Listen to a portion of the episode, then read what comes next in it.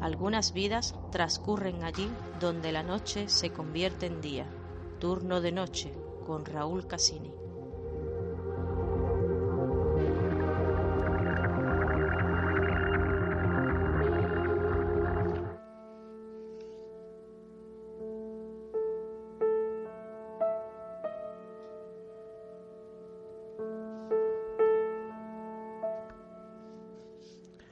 Bueno, y continuamos aquí en nuestra noche de viernes. Comenzamos el segundo bloque y lo vamos a comenzar con, como a mí me gustan estas cosas, con un corte de audio que dice tal que así.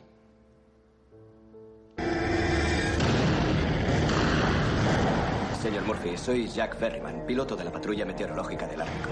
El mes pasado descubrí esto en mitad del estrecho. Enhorabuena, encontraste un barco en mitad del océano. ¿Cuánto crees que puede valer un barco como ese? Depende de si tenemos derecho a incautarlo. De una cosa estoy seguro, si el mar te da una oportunidad, aprovechala. Oye, Murphy, será mejor que subas aquí. Es un transatlántico. Es el Antonia Graza. ¿Algún indicio de lo ocurrido? Nada. No hay pasajeros, ni tripulación, ni capitán, ni referencias en el cuaderno de bitácora. ¿Tú qué opinas? Que es un barco fantasma.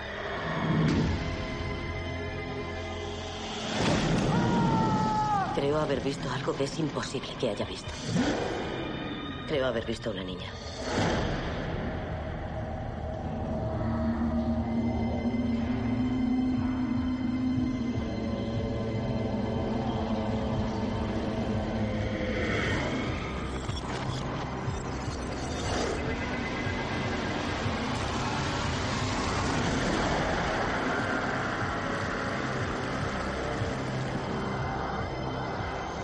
Sé, sé que nada de esto es real.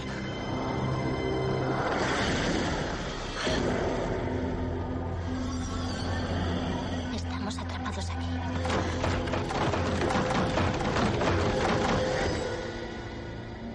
Tengo algo que mostrarte.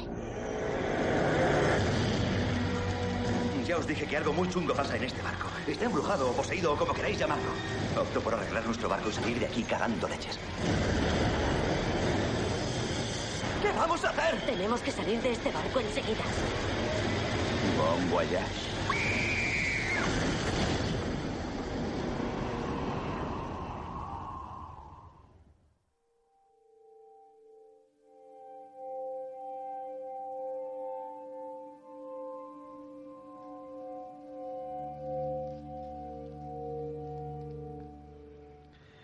Bueno, pues como nuestros avezados oyentes habrán podido más o menos imaginar, el segundo bloque pues va a tratar sobre eh, barcos, barcos fantasmas, barcos abandonados y barcos misteriosos. Y para ello, como no podía ser otro, tenemos aquí al capitán Álvaro Gil.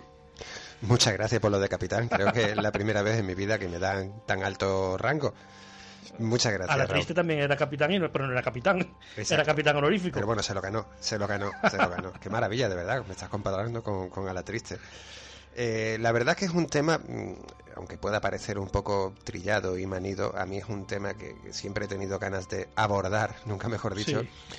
Pero eh, en concreto, no, no barcos fantasmas ni, ni, ni barcos abandonados, que ahora, ahora intentaremos explicar un poco la diferencia. A mí personalmente eh, me pone los pelos de punta el, el tema de, de los barcos que han aparecido intactos, con la carga intacta, con todo intacto, excepto la tripulación.